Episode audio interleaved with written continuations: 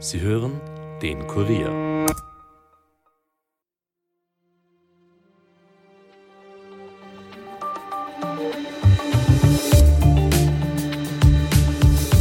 Die Signa-Causa wird immer komplexer. Fast wöchentlich erfolgen neue Meldungen über Signa-Konzerntöchter, die in die Zahlungsunfähigkeit geraten sind. Dadurch steigt die Zahlungssumme und die Anzahl der Gläubigerinnen und Gläubiger immer weiter an. Erst gestern ist es zum nächsten Paukenschlag gekommen. Laut Medienberichten soll die Republik einen Insolvenzantrag gegen den Signer-Gründer und Miteigentümer René Benko selbst eingebracht haben. Und es steht die schwere Anschuldigung im Raum, dass Benko knapp vor der Pleite der Signer Development hunderte Millionen Euro verschoben haben soll was es damit auf sich hat, wie es mit der Signa und Benko jetzt weitergehen könnte und was dann noch alles ans Licht kommen könnte, bespreche ich heute mit Kurier Wirtschaftsressortleiter Robert Kledorfer. Mein Name ist Caroline Bartosch.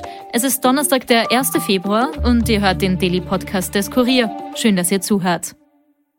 Gegen Ende letzten Jahres ging für Reni Benko einiges den Bach runter. Zahlreiche Signa-Unternehmen mussten der Reihe nach Insolvenz anmelden. Darunter etwa die Signa Holding, die Dachgesellschaft der Gruppe, die Signa Prime, in der die Luxusimmobilien und Leuchtturmprojekte geparkt sind, und die Signa Development. Zahlreiche Projekte wie etwa das Kaufhaus Lamar in der Wiener Marie-Hilfer-Straße, der Elbtower in Hamburg und viele weitere Immobilienprojekte stehen damit auf der Kippe. Das Profil berichtete bereits Anfang Jänner 2024 von über 30 Pleiten im Signerreich, Tendenz steigend. Am gestrigen Mittwoch erfolgte der nächste Paukenschlag. Die Finanzprokuratur, also die Anwältin der Republik Österreich, hat beim zuständigen Insolvenzgericht am Landesgericht Innsbruck einen Insolvenzantrag gegen Benko selbst gestellt. Was das zu bedeuten hat und was in der Signa-Causa noch alles auf uns zukommen könnte, bespreche ich jetzt mit Kurier Wirtschaftsressortleiter Robert Kledorfer. Hallo Robert. Hallo Caroline. Robert, quasi im Wochentakt erfolgen neue Meldungen über Signa-Konzerntöchter, die in Zahlungsunfähigkeit geraten sind, die Insolvenz anmelden mussten. Die Schadenssumme steigt immer, dadurch auch die Anzahl der Gläubigerinnen und Gläubiger. Parallel kommen dann äh, Meldungen zu nicht gezahlten Forderungen, zu Insolvenzanträgen, die auch gegen Benko gestellt worden sind.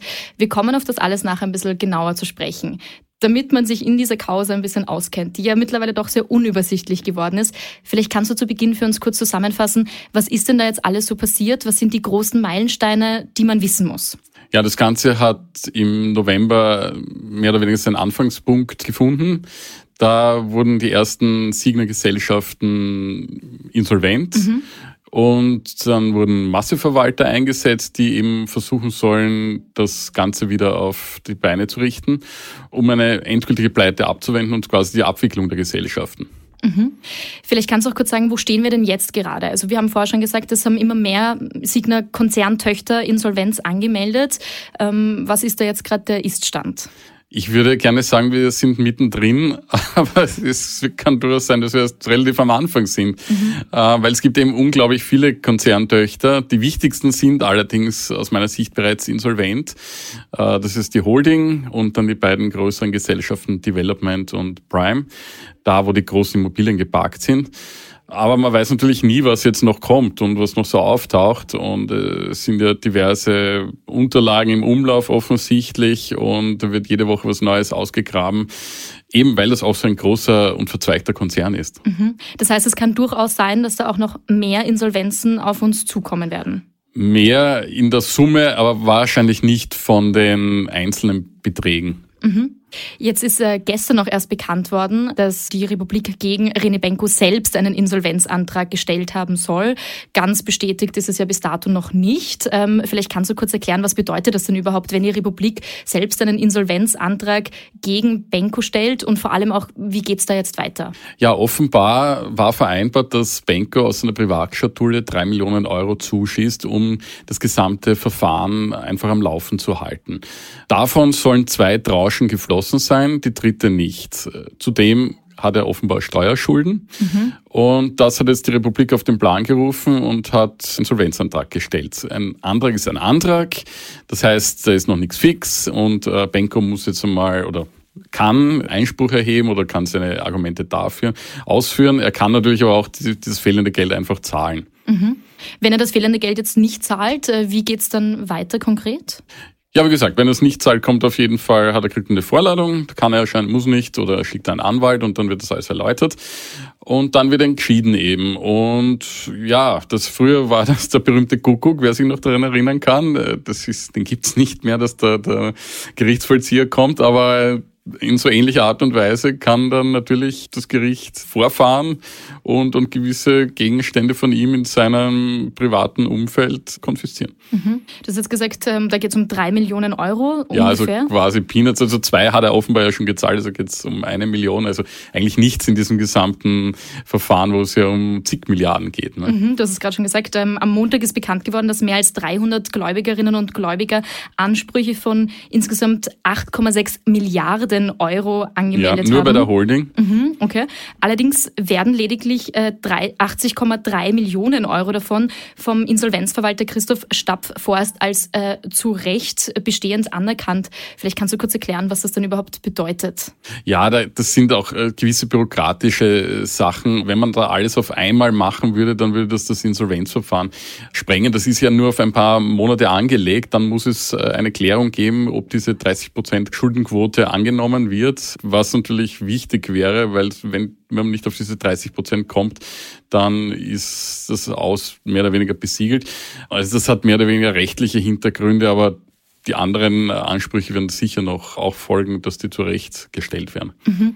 Weil du jetzt gerade schon eingeworfen hast, das sind mal nur die Forderungen, die an die Holding gestellt mhm. werden. Das heißt, die insgesamt ist die Summe noch deutlich größer. Ja, wobei man sagen muss, in den beiden anderen äh, Gesellschaften, da sind ja diese ganzen Projekte und Häuser und, und Immobilien drinnen. Da ist ja wirklich ein Wert, ein großer Wert auch da. Und man wird dann sehen, wenn es eben zu einer positiven Fortbestandsprognose kommt, dann bleiben die Immobilien ja großteils im Portfolio und es kommt zu keinem Abverkauf und dann bleibt der Wert mehr oder weniger erhalten, je nachdem, wie sich die Immobilienpreise allgemein entwickeln natürlich. Mhm. Bisschen verwirrend, skurril ist ja, finde ich auch, Rene Benko ist ja einerseits der äh, Signer Gründer, Signer mhm. Miteigentümer, stellt aber gleichzeitig Selbstforderungen. Wie genau kann das sein? Also das ist ja doch ein bisschen verwirrend. Ja, das ist natürlich auch dieser ganzen Konstruktion geschuldet, weil eigentlich ist er operativ ja nicht tätig, aber es gibt doch mehr als deutliche Hinweise, dass er der Chef war. Und natürlich hat er auch wahrscheinlich Ausgaben gehabt. Mag sein, dass die Forderungen sogar berechtigt sind oder auch nicht. Das haben nicht wir festzustellen. Aber es kann natürlich sein, dass er auch berechtigte Forderungen hat. Und ja, er ist ja auch nur ein Teileigentümer letztendlich. Ne? Da gibt es ja auch noch andere prominente Investoren. Mhm. Aber das heißt, wir haben quasi die Situation, dass er auf der einen Seite zahlen muss und auf ja. der anderen Seite aber auch Forderungen stellen kann und ähm, darauf auch Ansprüche hat. Ist schon alles ein bisschen verwirrend. Es ist sehr verwirrend und unglaublich komplex das Ganze. Und ich, wie gesagt, ich, ich, ich fürchte, dass wir uns noch viele, viele Monate beschäftigen und man weiß überhaupt nicht, wer am Ende dann mit wie viel Geld man noch aussteigt. Ne? Mhm.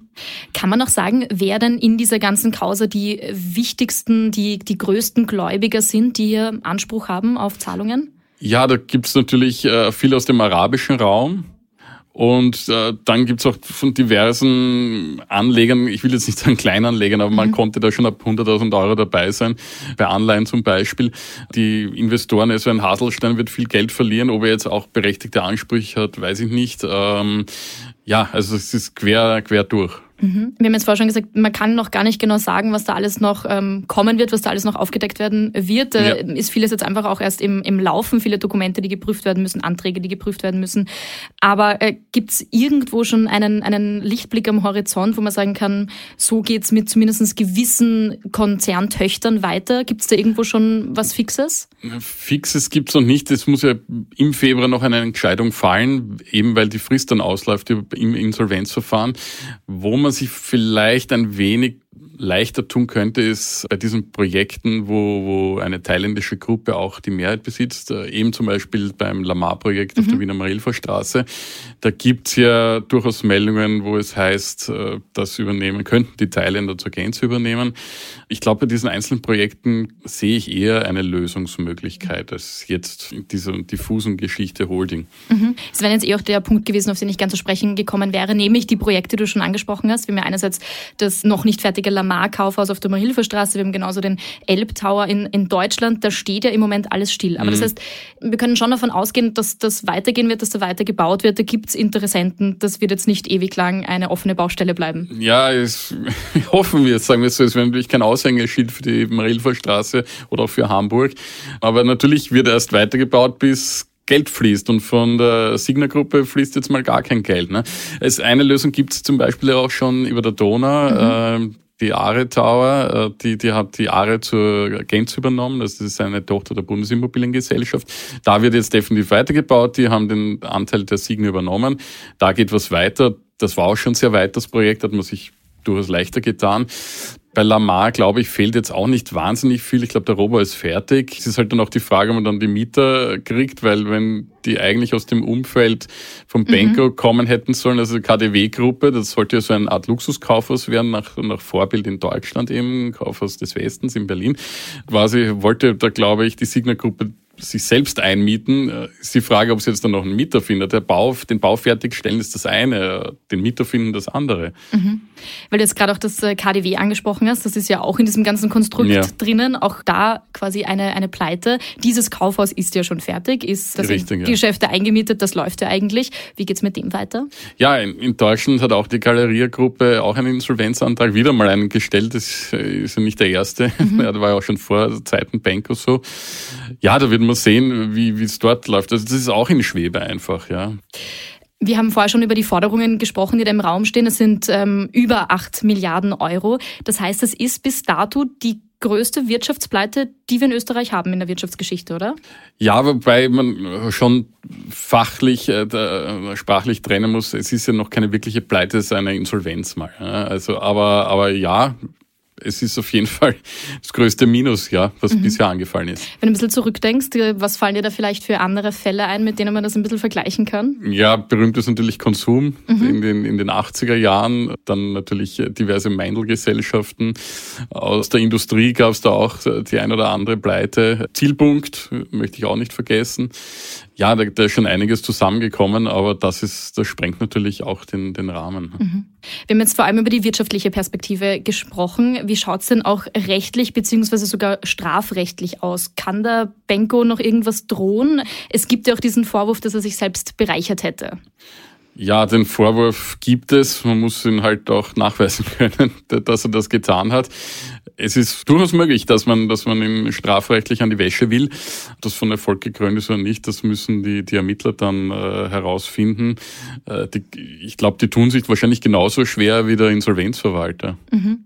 Bleiben wir ganz kurz bei diesem Vorwurf der Bereicherung. Laut Financial Times sind nämlich knapp vor dem Insolvenzantrag der Signer Development hunderte Millionen verschoben worden. Wenn man sich jetzt nicht so gut auskennt mit der Materie, dann klingt das vor allem mal sehr dramatisch. Ja. Ähm, aber vielleicht kannst du auch kurz erklären, was das tatsächlich auch bedeutet und wie schwerwiegend dieser Vorwurf denn auch wäre. Es hat geheißen, dass quasi das für eigene Zwecke abgezweigt haben könnte. Die Insolvenzverwalterin der Development hat allerdings dann schon relativ bald klargestellt, dass sie das nicht nachvollziehen kann.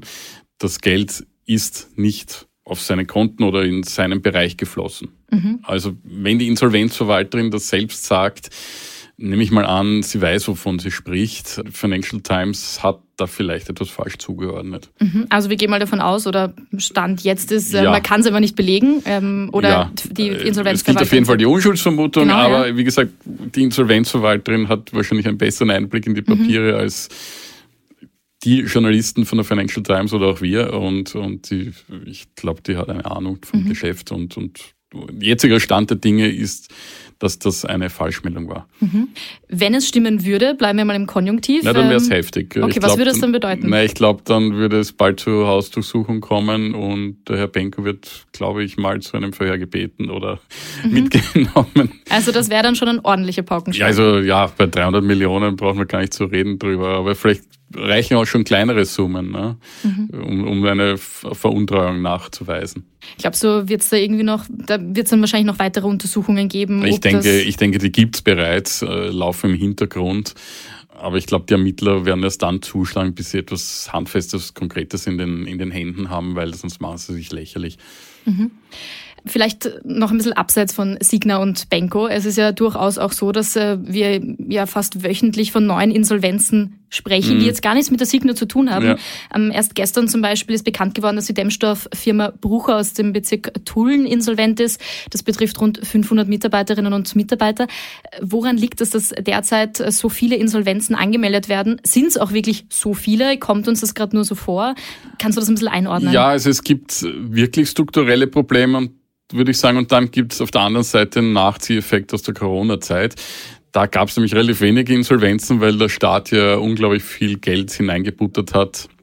Und zwar auch in eigentlich so Phantomunternehmen, wie wir sie nennen, die nicht mehr wirklich produktiv waren, aber die haben trotzdem Förderung bekommen, konnten sich dann noch eine Zeit lang über Wasser halten. Die hat es halt jetzt auch erwischt. Aber man muss sagen, äh, Immobilienbereich, Baubranche, da ist es eng. Auch im Handel, da ist es auch nicht rosig. Da trifft es jetzt auch wirklich viele, unabhängig von der Corona-Zeit, weil eben die Mieten auch gestiegen sind. Also Immobilien und Handel sind so kommunizierende Gefäße und das ist um darauf wieder auf Signa zurückzukommen, ist halt natürlich das Problem gewesen, dass sich, sich die Gruppe sowohl im Handel als auch in Immobilien engagiert hat und jetzt natürlich Best of both worlds, also Beste unter Anführungszeichen, ähm, ja, schultern muss. Mhm. Kommen wir abschließend nochmal kurz zurück zu Rene Benko. Glaubst du, er ist ja Millionär? Wird er aus dieser ganzen Sache als armer Mann herausgehen? Ja, eigentlich ist er sogar Milliardär. Ähm, ja, armer Mann, das ist immer so eine Sache. Natürlich hat er Geld verloren, das ist zweifelsfrei klar, weil äh, sein Anteil auch viel weniger wert ist. Er ist ja auch aus der Forbes-Liste der weiß nicht, tausend Reichsten rausgefallen. Das definitiv, aber arm ist halt eine Frage. Ist man arm, wenn man sich halt keinen Privatjet mehr leisten kann? weiß ich nicht. Aber ich glaube, er, er wird schon seine Schäfchen ins Trockene gebracht haben. Ich, ich will mir jetzt äh, um seine finanziellen äh, Sachen keine Sorgen machen. Also er ist jetzt zwar dann vielleicht kein Milliardär mehr, aber für einen Millionär wird es wohl noch reichen. Robert, dann sage ich äh, vielen Dank für deine Erklärungen. Gerne. Mehr zu dem Thema lest ihr wie immer auf kurier.at. Und hier gibt's jetzt wie gewohnt noch einen schnellen Nachrichtenüberblick für euch. Die Teuerung hat sich zu Jahresbeginn in Österreich stark eingebremst. Die Inflationsrate für Jänner beträgt voraussichtlich 4,5 Prozent, nach 5,6 Prozent im Dezember. Das zeigen Berechnungen der Statistik Austria im Rahmen einer Schnellschätzung. Damit sei die Inflation auf den niedrigsten Wert seit Dezember 2021 zurückgegangen. Grund für den Rückgang waren weniger stark steigende Energiepreise, insbesondere die Strompreise hatten einen dämpfenden Effekt. Aber die Industrieflaut in Österreich belastet weiter den Arbeitsmarkt und trifft Bundesländer mit viel Warenproduktion am stärksten. Ende Jänner gab es im Vergleich zum Vorjahresmonat um 8 Prozent mehr Personen ohne Job. Arbeitslose und Schulungsteilnehmerinnen und Schulungsteilnehmer zusammengerechnet waren über 421.000 Personen ohne Beschäftigung. Die Arbeitslosenquote erhöhte sich um 0,6 Prozentpunkte, also auf 8,1 Prozent. Die Arbeitslosigkeit steigt seit April 2023 immer weiter an. Und die 27 EU-Staats- und Regierungschefs haben sich auf zusätzliche Ukraine-Hilfszahlungen in Höhe von 50 Milliarden Euro geeinigt. Das hat EU-Ratspräsident Charles Michel auf der Online-Plattform X mitgeteilt. Ungarns Ministerpräsident Viktor Orban hat sein Veto gegen die Zahlungen aufgegeben. Die Freigabe wegen Rechtsstaatlichkeitsbedenken eingefrorener EU-Gelder für Ungarn soll laut EU-Diplomaten nicht Teil des Deals sein. Und in der Formel 1 gibt's eine Sensation. Rekordweltmeister Lewis Hamilton wird 2025 von Mercedes zu Ferrari wechseln. Das hat am heutigen Donnerstag Sky Sports in England bestätigt. Sky Sports bezog sich auf eine Ansprache von Mercedes-Teamchef Toto Wolf vor der Belegschaft in der Zentrale in Brackley. Dort habe Wolf die Personalie verkündet. Damit war's es für heute von uns. Mehr Infos aus Österreich und aller Welt findet ihr wie immer auf kurier.at. Dort findet ihr auch mehr von unseren Podcasts, also hört euch doch gerne mal durch und wenn euch einer davon gefällt, dann abonniert ihn gleich auf Apple Podcast oder Spotify und hinterlasst uns auch gerne eine Bewertung. Ton und Schnitt von Dominik Kanzian, produziert von Elias Nadmesnik. Mein Name ist Caroline Bartosch. Ich wünsche euch einen schönen Abend und hört doch auch morgen wieder rein. Bis bald.